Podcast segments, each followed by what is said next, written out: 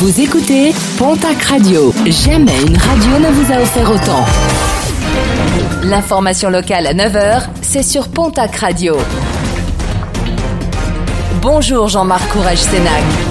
Très belle matinée. Huit mois de prison avec sursis, verdict du tribunal de Tarbes qui jugeait dans le cadre d'une comparution immédiate un jeune père de famille. Vendredi dernier, quartier Moïse, il avait donné un violent coup de tête à une policière qui intervenait en raison d'une dispute conjugale. Une policière victime d'une fracture du nez. Son interpellation avait été qualifiée de difficile, plusieurs minutes ayant été nécessaires pour le maîtriser.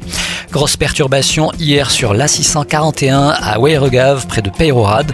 Le conducteur d'un poids lourd a fait un malaise. Le camion qui transportait du bitume a fini sa course sur une butte.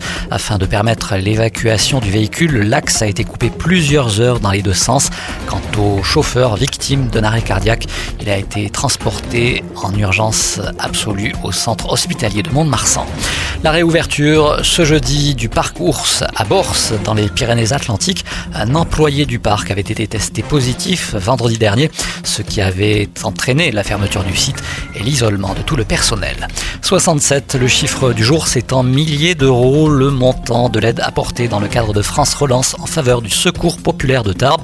Une aide qui permettra d'accueillir les bénéficiaires dans de meilleures conditions. Une aide de plus de 97 000 euros a également été octroyée par France Relance à l'association Réseau Accompagnement Solidarité de Tarbes et cela afin d'améliorer l'accueil de son café solidaire. Un mot de sport, de rugby avec la première session d'entraînement de la section paloise.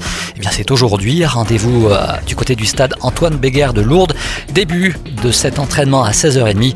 Entraînement ouvert au public si vous êtes détenteur d'un pass sanitaire. Et puis le lancement de la seconde édition d'Albiciacoum à Saint-Sevé de Rustan dans les Hautes-Pyrénées. Ce sera demain vendredi.